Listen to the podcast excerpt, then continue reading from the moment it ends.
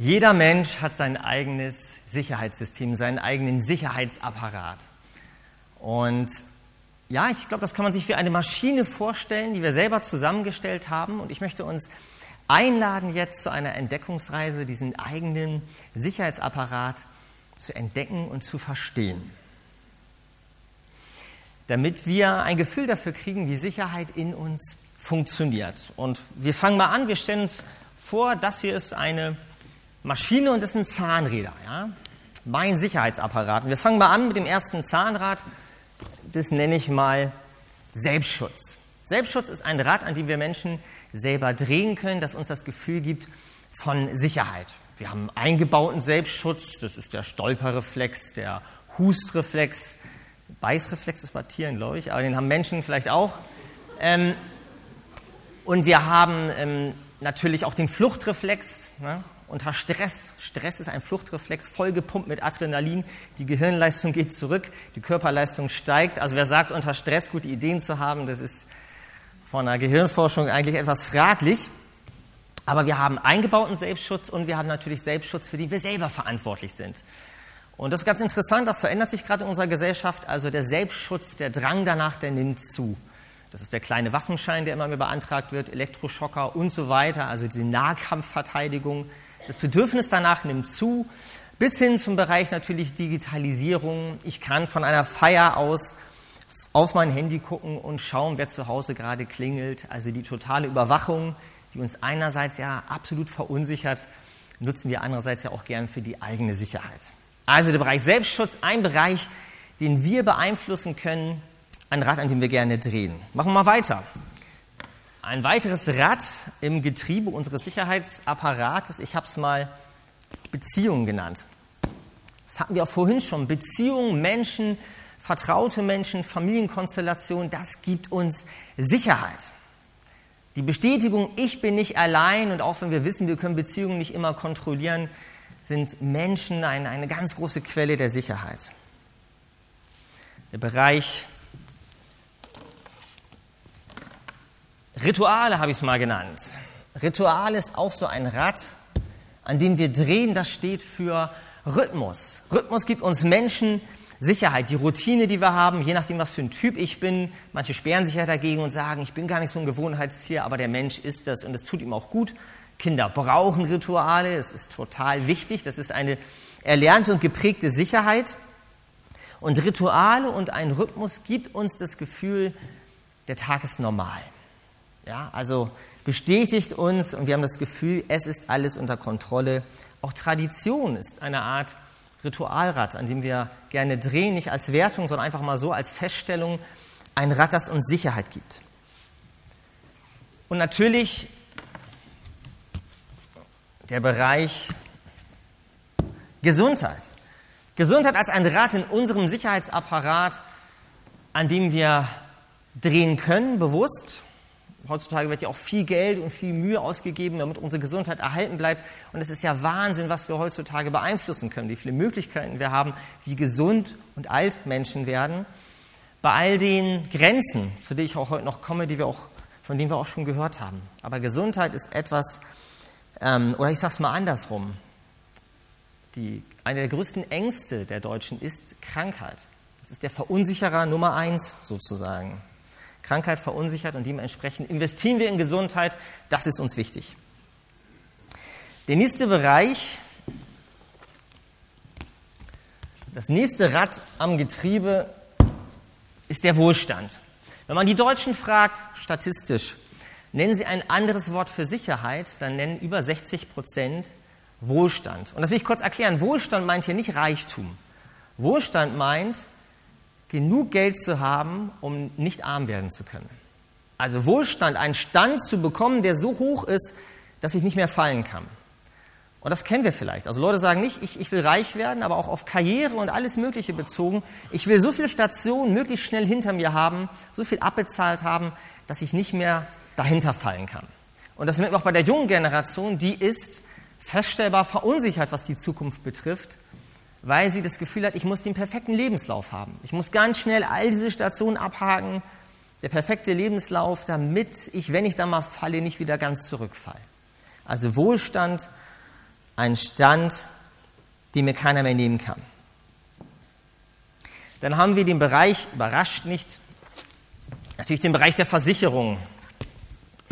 Hatten wir ja auch hier Stellvertreter gerade hier vorne. Der Bereich Versicherung, das ist ein Rad, an dem wir Menschen drehen können. Wie und wie viel, das ist ja eben eine persönliche Ansichtssache, aber das ist, ist ja Wahnsinn, welche Möglichkeiten der Absicherung gibt. Wenn wir schon hören, über 50 Kategorien, die allein da sind. Also Deutschland, das Land der Versicherer, der Überversicherer sagt man ja manchmal auch ein Rad, an dem wir drehen können, das uns das Gefühl von Sicherheit gibt. Versicherungen verhindern ja nicht Dinge, aber sie geben uns das Gefühl, vorbereitet zu sein. Die letzten Sachen hier. Wir haben den Staat. In unserem Sicherheitsapparat ist der Staat natürlich auch dafür verantwortlich, dass ich mich sicher fühle. Jetzt kann man sich sagen, warum kann ich das beeinflussen? Natürlich kann ich den Staat beeinflussen durch Wahlen und Engagement, und ich erwarte ja von dem Staat, dass er mich, dass er mir Sicherheit garantiert. Das ist außenpolitisch, dass er die Grenzen wahrt, dass er die Weltsicherheit stärkt. Sehr beruhigend bei der Ausstattung der Bundeswehr zu wissen, genau. Aber wir erwarten dass der Staat nach außen hin uns schützt und natürlich die, die innere Sicherheit. Großes Stichwort, der Bereich Polizei, Staatsschutz. Das beruhigt uns. Dass wir wissen, da wird für uns gesorgt, da sind Gesetze da, die uns sichern. Und dann habe ich hier noch ein letztes Rad. Ich habe es mal das Greta-Rad genannt. Da steht, ist sie da? Äh, das Greta-Rad steht für Klimawandel, für Umwelt. Es ist in aktuellen Statistiken noch nicht ganz erfasst, das wird im nächsten Jahr richtig durchkommen. Ähm, dass uns natürlich, Rituale nehmen ab, ja. äh, dafür schließt Greta statt für diesen Bereich Klimawandel, Verunsicherung, Umwelt. Das ist uns wichtig, das kommt mir ins Bewusstsein. Ähm, ich will das erklären und ich habe auch eine kritische Anfrage. Ich glaube, viele von denen, denen jetzt Umwelt so wichtig wird, denen geht es nicht um die Schöpfung und um die Schönheit der Natur an sich, denen geht es im tiefsten um die Sicherheit. Also, Greta macht diesen Planeten wieder sicher. Und wenn er dabei grün wird, ist das auch gut. Aber das tiefste Motiv für viel Engagement ist eigentlich Sicherheit.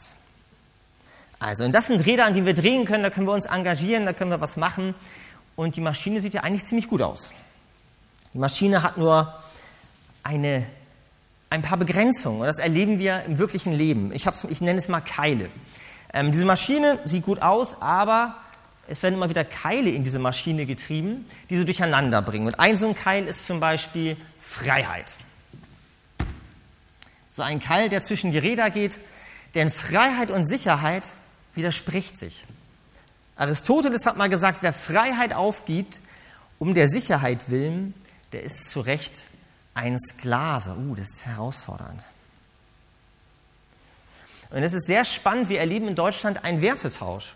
In den letzten Jahren ist der, ist der Wert Sicherheit höher von den Deutschen gewählt, gewählt worden als der Bereich Freiheit. Das hatten wir so noch nie. Also die Deutschen sagen, Sicherheit ist uns wichtiger als Freiheit. Das ist gekippt. Also wenn wir singen, deutsche Nationalhymne, Einigkeit und Recht und Freiheit, die können wir bald umdichten. Einigkeit und Recht und Sicherheit. Das ist ein spannender Tausch. Das ist ein sehr spannender Tausch und das ist ein Spannungsfeld, wie gesagt, Freiheit und Sicherheit, das hakt manchmal ineinander. Ein weiterer Keil, den uns das Leben in unsere schöne Sicherheitsmaschine treibt, ich habe ihn mal Schicksal genannt. Schicksal beschreibt ganz allgemein ein Ereignis, das in meinem Leben eintritt, wenn man nicht damit rechnet, äh, ein Ereignis, das in meinem Leben eintritt, das sich meiner Entscheidungsfreiheit entzieht. Also eine höhere Macht, eine höhere Gewalt, irgendwas. Man kann es auf, einfach auf menschlich übersetzen. Schicksal steht für den Kontrollverlust. Das, was ich nicht beeinflussen kann. Und Keil habe ich noch. Wir kommen vom Ewigkeitssonntag her. Und wir haben den Keil der Endlichkeit habe ich mal genannt. Endlichkeit, weil wir doch immer wieder merken und spüren bei unserem tollen System, dass es alles darauf abgestimmt ist, dieses Leben hier möglichst abzusichern. Aber diese Maschine, wenn sie denn überhaupt funktioniert, funktioniert nicht, wie funktioniert bis hier, bis zum Lebensende und dann kommt die große, weite Leere, das Unbekannte, wo ich noch kein Rad gefunden habe, das in diese Ewigkeit, in die Zukunft, in das Leben nach diesem Leben hineingreift. Und das verunsichert uns zutiefst. Und das wird uns immer wieder bewusst, die Begrenztheit und die Endlichkeit dieses Lebens. Der Mensch wäre nicht der Mensch, wenn er auch nicht dafür eine Lösung finden würde. Deswegen komme ich zu meinem letzten Rat für heute. Weil der Mensch diese Spannung nicht erträgt, dass das Schicksal einen Keil reinträgt, dass die Endlichkeit mich verrückt macht, Deshalb hat er das Prinzip der Religion empfunden, erfunden. Das ist jetzt verwirrend, das will ich erklären. Religion vom Prinzip her beschreibt den Versuch des Menschen, sich einer höheren Macht oder einer höheren Gottheit oder einer höheren Idee oder Ideologie zu nähern und sich gefügig zu machen. Also Religion ist der Versuch des Menschen, die Erkenntnis, ah, ich habe nicht alles unter Kontrolle. Da muss es irgendwas geben, das, das in dieses Schicksalsrad eingreifen kann, in dieses Endlichkeitsrad. Und das lässt sich doch bestimmt beeinflussen. Also Religion als Idee, als, als ein Gesetz, als ein System vom Menschen ist im Grunde ähm, ein Rad, an dem der Mensch immer noch seine Hand dran hält. Und dahinter steckt das Bild von einem, von einem kontrollierbaren und beeinflussbaren Gott. So funktioniert im Kern eigentlich das Prinzip Religion. Es ist nicht eine Wertung gegen Religion, aber menschengemachte Religion. Klammer auf, Jesus vor 2000 Jahren, der große Vorwurf, der ihm gemacht wurde, war, dass er die Religion abschaffen wollte. Das ist ja spannend. Ne? Wir machen weiter. Wir sehen, eigentlich ist das ja ein geschlossenes, tolles System. Es ist an alles gedacht. Wir haben viele Rädchen, an denen wir drehen können in unserer Kultur, zumindest in Deutschland. Es gibt da kein Land, in dem an so vielen Rädchen gedreht werden kann, wenn es um Sicherheit geht, als bei uns. Und selbst für das Unfassbare haben wir ähm, die Idee der Religion irgendwie, die wir auch noch mit ins Boot nehmen, an dem wir auch noch irgendwie drehen können. Und trotzdem fühlen sich die Deutschen so unsicher wie nie zuvor, obwohl wir so abgesichert sind wie nie zuvor. Das ist spannend.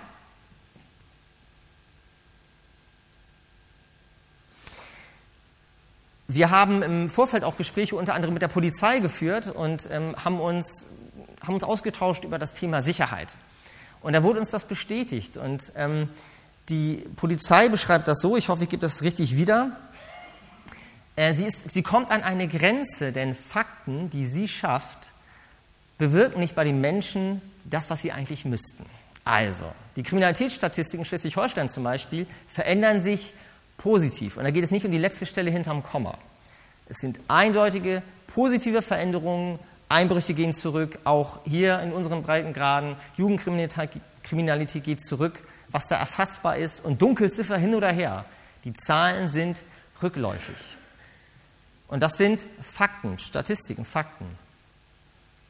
Schleswig-Holstein, Deutschland ist im Moment so sicher wie lange nicht mehr oder noch nie, das weiß ich jetzt gar nicht. Aber wenn man die Menschen fragt, sagen sie, wenn man sie mit dieser Statistik konfrontiert, sagen sie, ja, das ist schön zu hören, aber ich fühle mich trotzdem unsicherer. Ich habe trotzdem den Eindruck, es wird mir eingebrochen. Ich habe den Eindruck, die Menschen sind schlimmer geworden. Ich habe den Eindruck, äh, junge Leute machen mir mehr Angst und so weiter. Also der persönliche Eindruck steht über dem Fakten. Deshalb sagen sie, ich fühle mich unsicherer. Und eigentlich das, und das ist ein Dilemma, in dem auch der Staat oder die Polizei an der Stelle ist, weil sie sagt, wir haben die Deutungshoheit der Fakten verloren. Positive Fakten bewirken nicht mehr ein positives Lebensgefühl. Eine gewisse Ohnmachtssituation, sehr herausfordernd, denn der letzte Keil, der noch fehlte, ist bei all dieser Maschine, ist das Misstrauen einer der größten Bremser, wenn es um Sicherheit geht. Und wir haben bei Donald Trump noch gelacht, das Thema Fake News, das ist ja irgendwie amüsant, aber wir kommen gesellschaftlich in einen Bereich, wo man von Fake Facts reden kann. Also dass Menschen anfangen, Fakten nicht mehr zu glauben und einfach sagen, das glaube ich grundsätzlich nicht. Äh, nichts gegen Skepsis, aber das ist, ein schwierig, das ist echt eine Herausforderung, eine Basis neu zu finden. Ein misstrauisches und sorgenvolles Herz, das bleibt verschlossen. Das hat permanent Angst. Und wohin das führen kann, wenn Menschen Angst um ihre Sicherheit haben, das kann man sich in der Welt und in der politischen Landschaft immer wieder anschauen. Wie viele Kriege wurden und werden gerechtfertigt mit der Sorge um die eigene Sicherheit? Ja, in Amerika wird, habe ich gehört, unglaublich, wird eine Mauer wieder gebaut, äh, aus Sicherheitsgründen. Nordkorea, jeden Raketentest rechtfertigen sie mit der Sorge um der Sicherheit im eigenen Land. Ein Herz, das Angst hat, trifft keine gute Wahl. Es wird angreifbar, ausnutzbar, manipulierbar. Und das kann man bei uns auch in der Politik im Bereich der Wahlen sehen. Was passiert, wenn Menschen ähm, Sicherheit instrumentalisieren, um uns zu steuern? Sehr spannende Prozesse. Es gibt einen Spruch im Alten Testament aus dem Buch der Sprüche, bestimmt 3000 Jahre alt. Da heißt es, mehr als alles andere behüte dein Herz, denn in ihm entspringt die Quelle des Lebens. Mehr als alle, alles andere in dieser Welt behüte dein Herz, denn in ihm entspringt die Quelle des Lebens. Und dieser Vers, der schon so alt ist, der spricht so in unsere Zeit hinein. Ich glaube, wir brauchen nicht nur mehr Sicherheit, mehr Sicherheitssysteme, was wir Menschen heutzutage umso mehr brauchen, ist ein Herz, das mit dieser unsicheren Welt leben kann. Das Wort Sicherheit, können wir die erste Folie, genau. Das Wort Sicherheit kommt vom lateinischen Securitas und ursprünglich bedeutet es ein sorgenfreier Raum, einen sorgenfreien Raum schaffen. Der Mensch kann sich aber selber keinen sorgenfreien Raum in dieser Welt schaffen, weil der Mensch selber das Sorgenkind dieser Welt ist ein Dilemma, in dem wir sind. Der Mensch ist Hochsicherheitsrisikofaktor Nummer eins in dieser Welt. Und menschliches Leben ist niemals perfekt und deshalb auch niemals sicher. Und das spüren wir doch. Leben ist, mal physikalisch gesehen, ist ein instabiler, endlicher, angreifbarer, flüchtiger Aggregatzustand. Und genau das, genau das macht das Leben doch kostbar. Die Endlichkeit macht doch, die Begrenztheit macht doch das Leben wertvoll. Jeder Atemzug, jede Beziehung, die ich rein investiere in diesem Leben, wird doch dadurch, bekommt doch ihren Wert, dass es endlich ist. Dass ich Prioritäten setzen kann. Dass ich sage, du bist es wert, dass ich in dich investiere und ich kann nicht in jeden rein investieren. Endlichkeit macht das Leben kostbar. Und der Versuch des Menschen mit der besten, geöltesten Sicherheitsmaschine das Leben im Grunde einzusperren, gleich dem Versuch, Wasser mit einem Sieb aufzufangen. Das geht nicht. Wer sich für das Leben und ein Leben in Sicherheit entscheidet, der wird sich früher oder später gegen Sicherheit entscheiden müssen. Und deshalb glaube ich, die tiefste Sehnsucht des Menschen ist nicht, sich vor dem Leben zu verstecken. Das äh, kann man machen. Bitte die nächste Folie mal. Das kostet äh, über drei Millionen Dollar. Das kann man in Kansas, in Amerika machen. 51 Meter tief, ein Atomschutzbunker. Ich habe äh, garantiert keine Begegnung mit Menschen auf meiner Station, ähm, und, also keimfrei und ziemlich alleine, ziemlich luxuriös ausgestattet und ist jetzt schon ausverkauft. Ich glaube, 27 Wohnungen sind da drin. Ist das die tiefste Sehnsucht des Menschen, einen sicheren, einsamen Ort zu haben, sich verstecken vor der Wildheit und Echtheit des Lebens? Ich glaube, die tiefste Sehnsucht des Menschen ist kein Versteck und kein menschenleerer Ort. Deshalb verspricht uns die Bibel auch nicht, diese Welt einfach sicherer zu machen. Wer das erwartet, wer mit dem christlichen Glauben eine Religion erwartet, die dafür da ist, ein bisschen am Schicksals- und, und Ewigkeitsrad zu drehen, der wird enttäuscht sein. So funktioniert Glaube nicht, so funktioniert auch die Bibel nicht. Die Bibel verspricht uns nicht, diese Welt sicher zu machen, aber Gott verspricht uns eine andere Sicherheit. Und diese Sicherheit, diese Sicherheit, die Gott uns verspricht, die heißt Geborgenheit.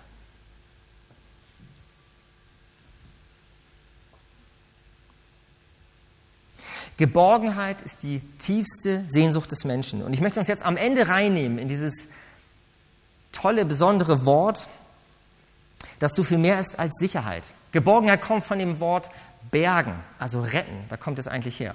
Und Geborgenheit beschreibt eigentlich einen Zustand des permanenten Gerettetwerdens. Permanent gerettet und bewahrt werden. Und was ist das ursprünglichste Bild, das uns einfällt, wenn wir Geborgenheit hören? Mal kurz selber überlegen. Das ursprünglichste Bild, das uns einfällt bei Geborgenheit.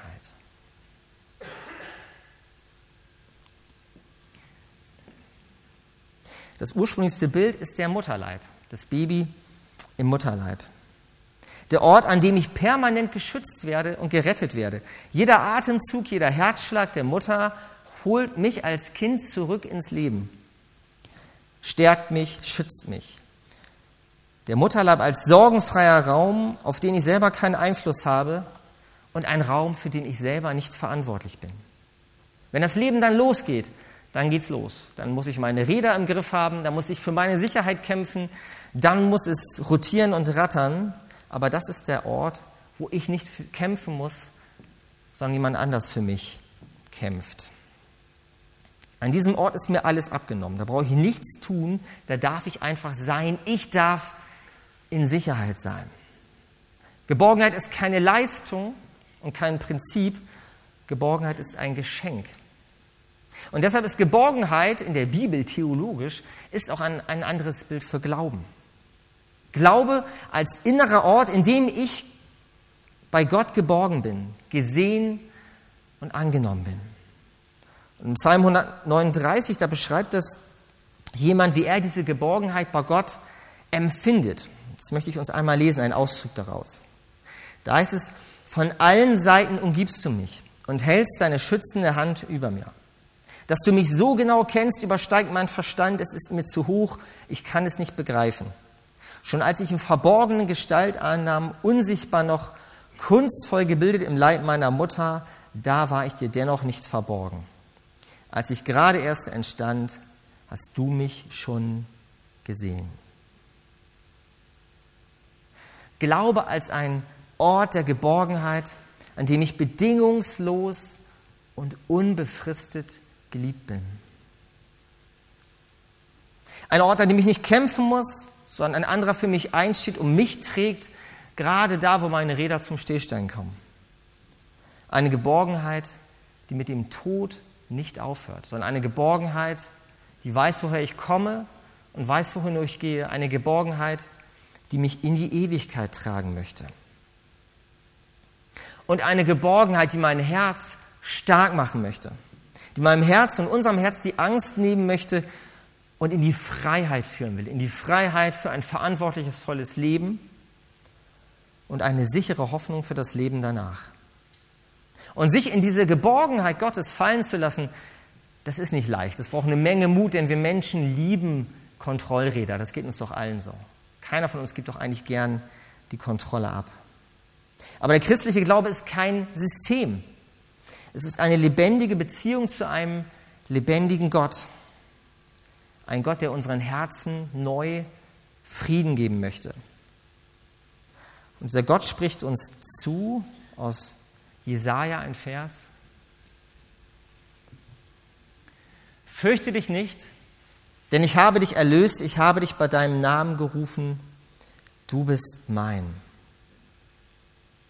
Ich möchte die Predigt beenden mit einem Anspruch und einem Zuspruch.